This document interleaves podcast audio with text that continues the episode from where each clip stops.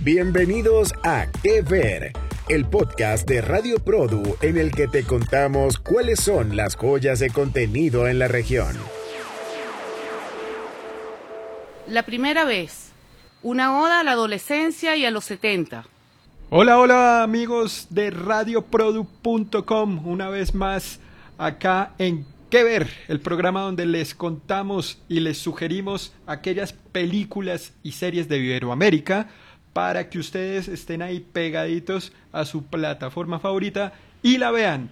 Los saluda Edison Monroy desde Colombia y le doy la bienvenida a Josefina Blanco desde Venezuela para que nos cuente además qué hay que ver. Hola, Edison, ¿cómo estás? De nuevo aquí los dos. De nuevo, de nuevo, este, fuimos un éxito en esta en nuestro primer programa y por eso volvimos, volvimos. y volvimos para hablar de qué, cuéntanos. Mira, vamos a hablar de una serie que a mí me fascinó, me encantó, que se llama La Primera Vez. Es una producción de Caracol Televisión para Netflix y es una un dramedy, o sea, se podría calificar así, y además con un toque de romance. Creada por Dago García, vicepresidente de producción y contenido de Caracol Televisión, y fue dirigida por Mateo Stiebelberg y María Gamboa. Bueno, lo interesante de, Mateo es que hizo con Dago una serie muy famosa que se llama Siempre Bruja, también para, para de, la hizo Caracol para Netflix. Entonces, bueno, nuestra serie de hoy se estrenó el 15 de febrero de este año y más o menos te cuento de cómo va la, la historia. O sea, está ambientada exactamente en 1976 en Bogotá. Entonces, claro, allí tú vas a ver toda la parte de la época, los carros, o sea, no hay celulares por ninguna parte, lo cual sería va a ser un shock para los adolescentes. Sin embargo, hay que verla. Este y eh, gira en torno a básicamente a dos personajes. A Eva Samper y a Camilo Granados. Eva es una chica que llega, bueno, en aquel momento en, en, Colombia, bueno, como pasaba en esa época, habían colegios solamente de hombres y solamente, de, o sea, de niños y solamente de niñas. Bueno, en este caso, Eva está en una transición a los colegios públicos que están convirtiéndose en mixtos. Entonces, la, Eva llega para allá, una, una sola mujer, entre 600 muchachos. Bueno, te imaginarás el impacto que fue eso, ¿no?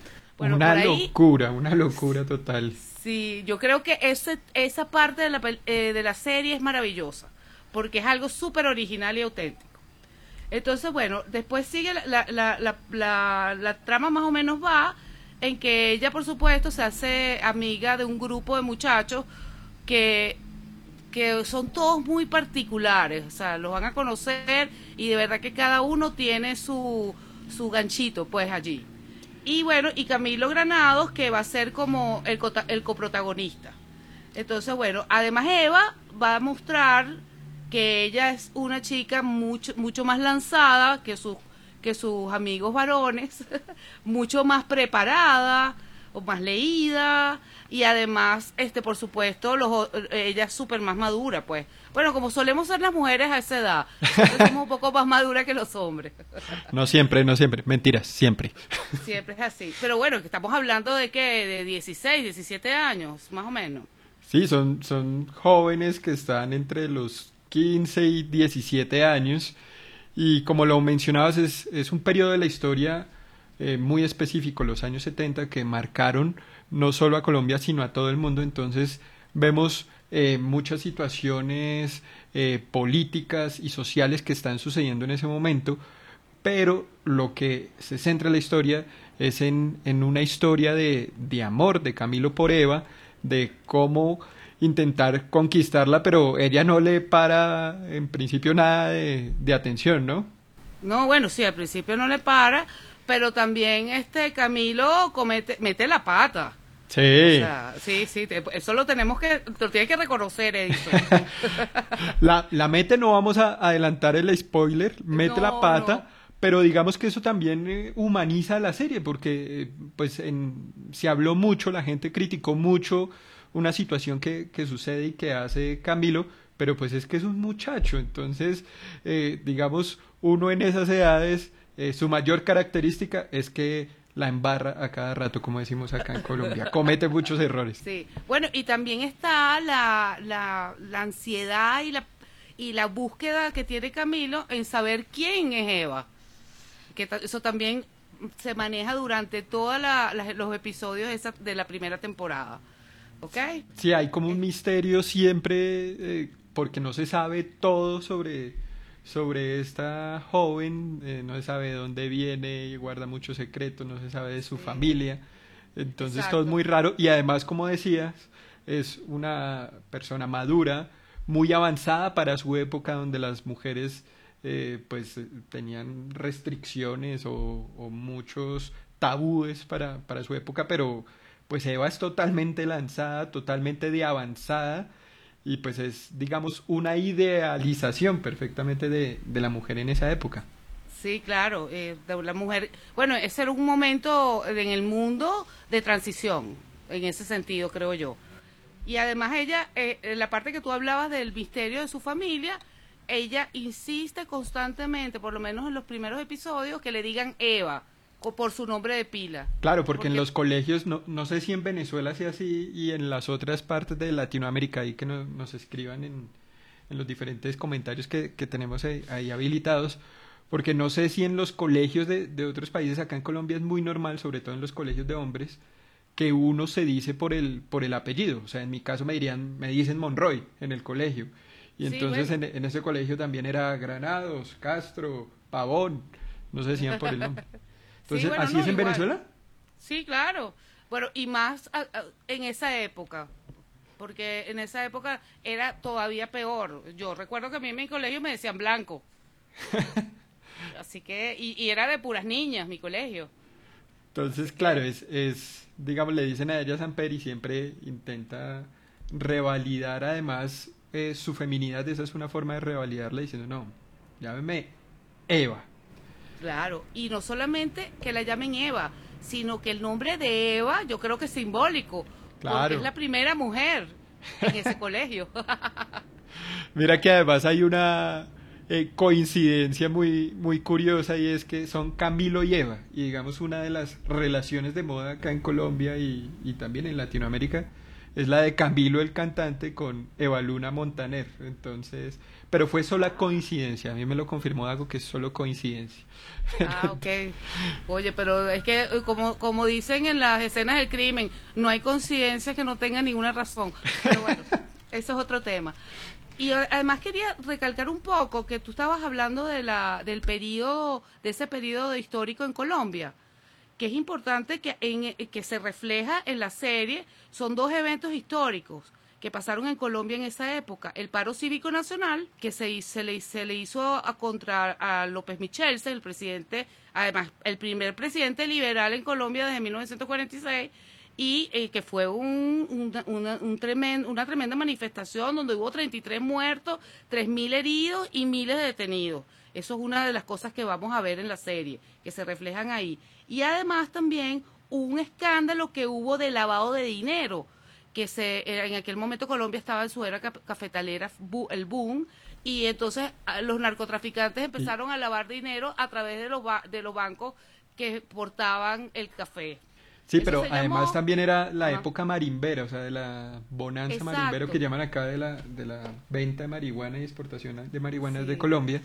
Ajá. Y sí, pues también fue un, un escándalo muy, muy fuerte en esos momentos y había periodos de protestas, aunque bueno, sí, a lo largo de nuestra historia acá en Colombia eh, ha habido muchas protestas, entonces, pues digamos que, que la serie, eh, si bien se enmarca en este, en este grupo de jóvenes, es una oportunidad para, para hablar de todo eso que, que sucedía en el contexto político y social, pero además un contexto para, para mostrar la Bogotá de ese momento, eh, ahí spoileándolos, van a, a un cine eh, de esa época picante, es decir, que, que muestran estas películas subidas de tono, que en esa época fue, fue normal.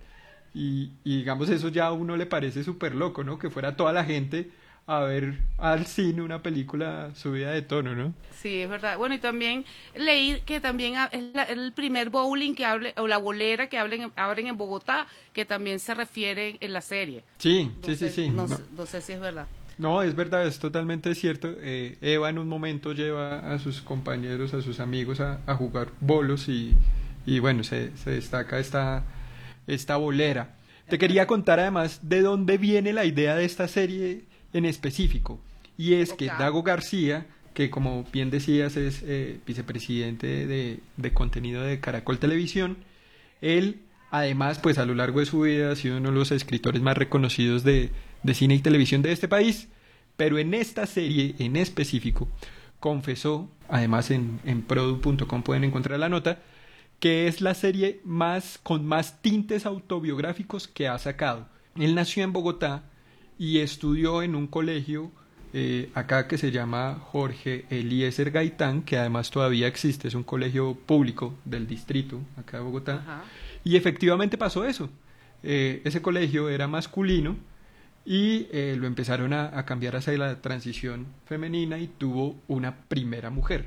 No se llamó Eva, eh, pero de todas formas sucedió esto y él lo cogió como, como punto de partida para crear la serie. Y muchas de las cosas que le pasan a este grupo de muchachos, dice Dago, que le pasó a él y a su grupo de amigos, con los que además todavía se reúne, ¿no?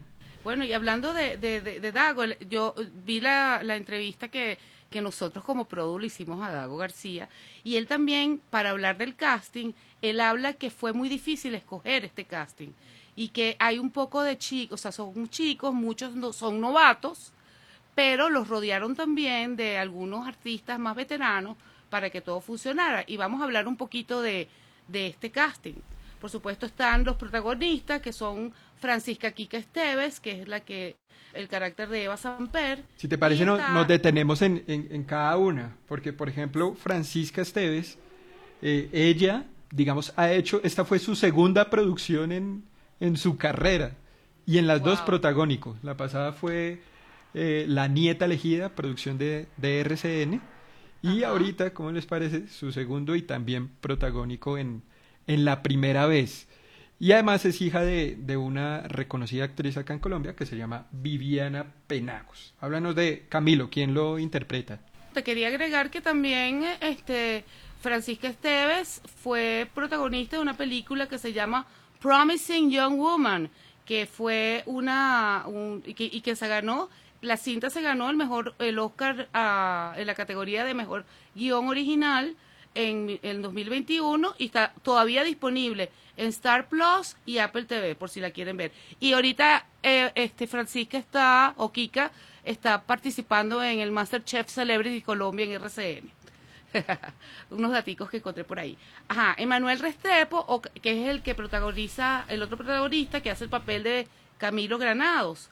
Este muchacho siempre quiso ser actor y bueno, él de verdad que su carrera fue muy muy gris, por no decir otra cosa, porque es con esta serie es que él este es su, su trampolín. O sea, con, con este papel que él hace, finalmente, él logra internacionalizarse. Él había actuado este, en papeles menores en El Capo, Mujeres al Límite, que son eh, producciones de, de, Caracol y Telemundo. Y también está y además no y además te, perdón te, interrumpo además haciendo de extra. Él es un actor además es eh, proveniente de, de, Medellín una de pues, la segunda ciudad más importante acá de, de Colombia. Y él eh, principalmente es teatrero. Viene de, de una escuela muy famosa acá en Bogotá que se llama la Escuela del Teatro Libre donde además es mal visto que, los actores eh, hagan televisión. Pero todos los actores que salen de esta escuela son muy buenos y en algún momento terminan haciendo televisión. Por ejemplo, de ahí salió también Andrés Parra, que pues ya sabemos también eh, la clase de actor que es. y este muchacho, adivina cuántos años tiene. Eh, no sé, dime. Tiene 30 años. ¡Wow! Y, y, lo hace tan bien que en serio sí parece en la serie eh, como un joven de, sí, de 16 o 17. Realmente se, ve esa inocencia y esa inexperiencia, ¿no? Sí, bueno, yo también creo que eso lo ayudó mucho a que él, él se estrena como actor en una serie que se llama Yo Soy Frankie en 2015, que fue producida por Televideo para Nickelodeon Latinoamérica Entonces, este, esa que, eso me imagino que eso, eso fue una serie para casi infantil, pues. Sí, no, fue una serie infanto-juvenil y, y claro, le, sirvió de escuela para, para este protagónico. Y bueno, y esta fama que, que este, este salto a la fama que ha dado con, con es- esta serie, ahora va a aparecer, fue anunciado que va a aparecer en una bionovela que se llama, se va a llamar Rigo, que prepara RCN sobre la vida del ciclista profesional colombiano Rigoberto Urán. Sí, Entonces, ahí, bueno, ahí le es- está ahí- grabando en este momento lo que dices. Esto ha sido como un trampolín para ellos. Kika ahorita en Masterchef que no ha iniciado. Y, y también Camilo, perdón, eh, Emanuel, eh, grabando eh, esta serie de Rigo que, que pinta bastante bien. Sí. Otros actores que me parecen y este que hay que nombrar eh, son los padres de Camilo, que están interpretados por Verónica Orozco, que va a ser el papel de Ana de Granados, y de Santiago Larcón, que es el papá, José Granados. Bueno, lo importante, por ejemplo, Ana- este Verónica Orozco fue protagonizó una exitosa telenovela que se llama se llamó Cora- A Corazón Abierto, que es una adaptación de Grey's Anatomy. ¿Te acuerdas de esa serie, no? De Sí, no, y de hecho eh, A Corazón Abierto es eh, una de las series que tiene el récord de rating acá en, en Colombia, de las que más han sacado. Y ella, acá en Colombia, se conoce de toda la vida, porque ha estado, sí, casi que 30 años en televisión. Empezó en un programa juvenil que se llamaba Okidoki, y de ahí para arriba ha hecho muchas, muchas series y, y novelas. Y realmente este papel es muy especial porque es en el primero donde lo vemos de haciendo de señora señora, no le no le temió a ya meterse en, en, la vida de, de mamá y, y de una mamá también de avanzada, ¿no? Sí, sí, bueno, después te voy a comentar sobre ese temita. Este, bueno, otro también famoso que está dentro del, de la pandilla, porque la pandilla de, de Eva está compuesta por Camilo, por supuesto, está Martín Salcedo, Gustavo Pavón, Álvaro Castro y Rodrigo Albernáez. Estos son sus nombres como personajes, pero este el, el papel de Gustavo Pavón lo hace Julián Cerati.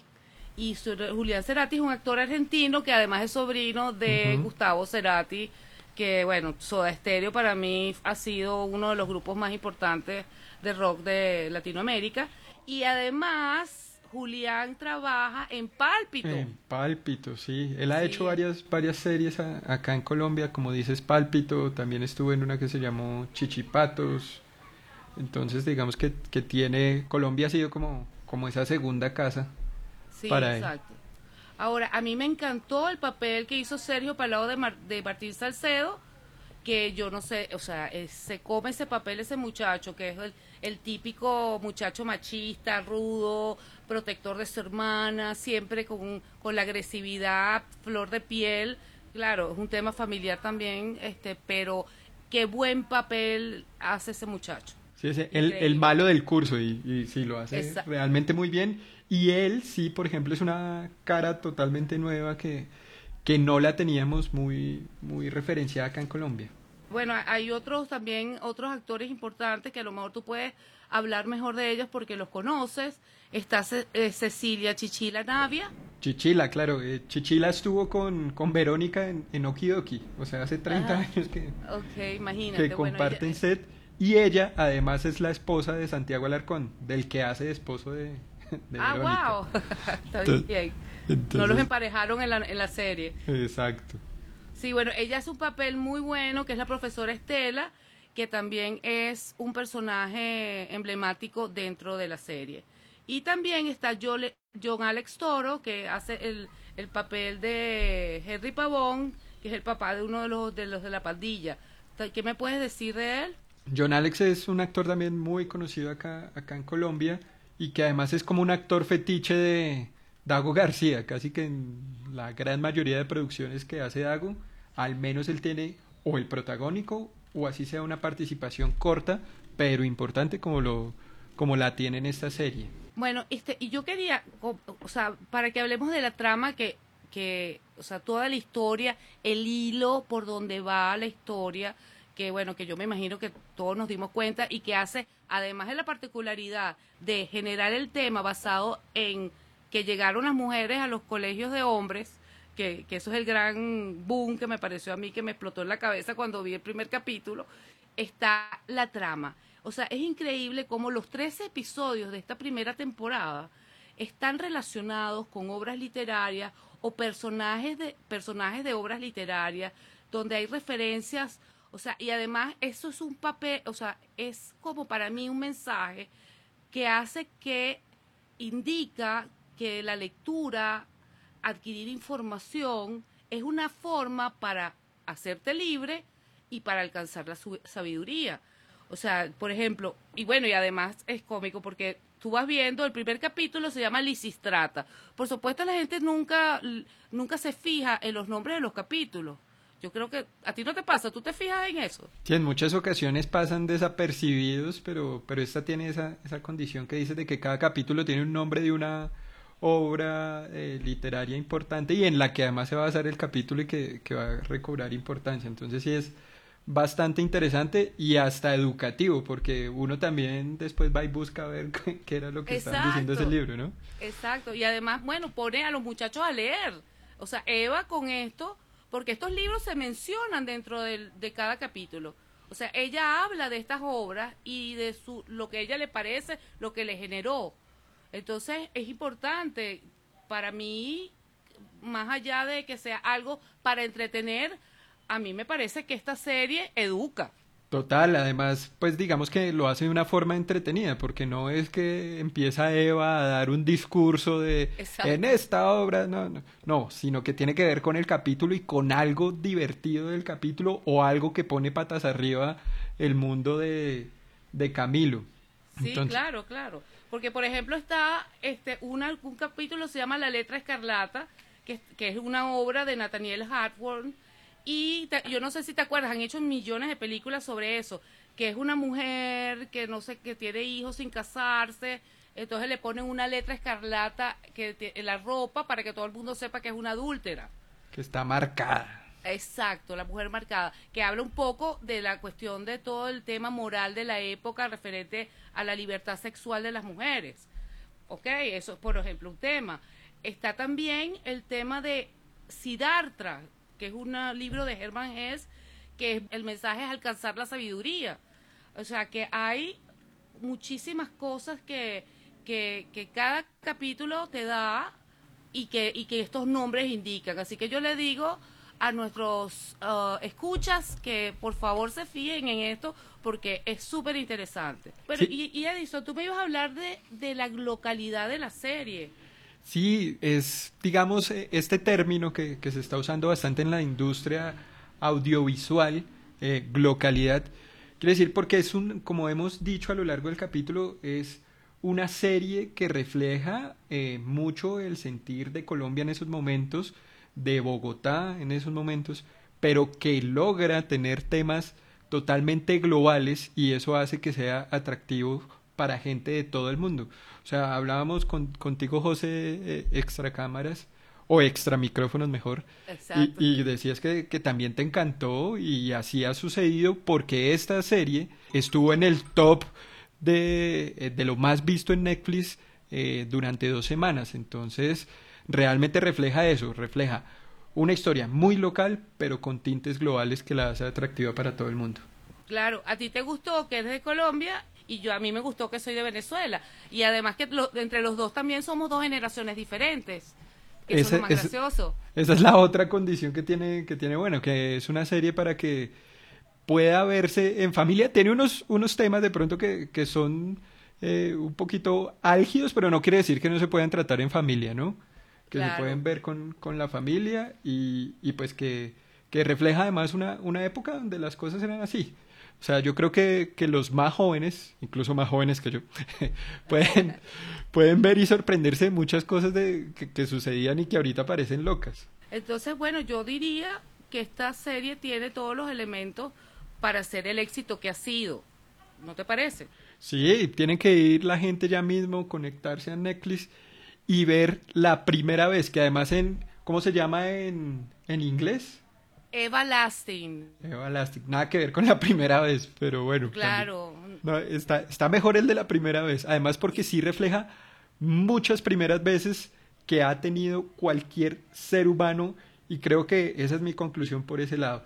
Es una historia muy entretenida, pero además que los tendrá ahí eh, siempre en el televisor, con misterio, con comedia, y que los, les lleva un poco de nostalgia de, del pasado, no solo de los 70, sino de, de su pasado, de cómo fue su adolescencia. Entonces, por mi lado, que estén ahí conectadísimos, además que tiene un tono muy al estilo eh, Los Años Maravillosos, con un narrador en voz en off, entonces es bastante entretenida. Entonces, por mi parte, que la vean ya mismo. ¿Tú qué dices, José?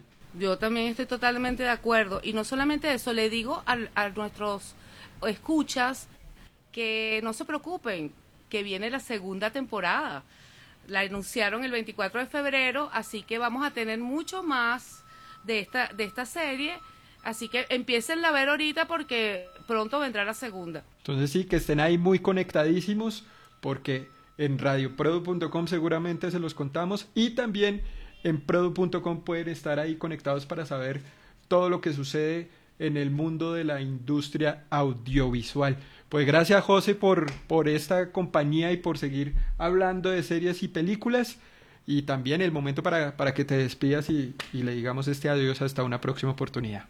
Bueno, yo creo que nuestros escuchas están claros de qué ver. O sea, no hay duda que esta serie es imperdible. Así que se las dejo allí en Netflix. Así es, les habló Josefina Blanco y Edison Monroy. Esto es Que Ver de Radio Produ. Los esperamos hasta una próxima oportunidad. Chao. Esto fue Que Ver, un podcast de Radio Produ en el que comentamos los contenidos más destacados de la región.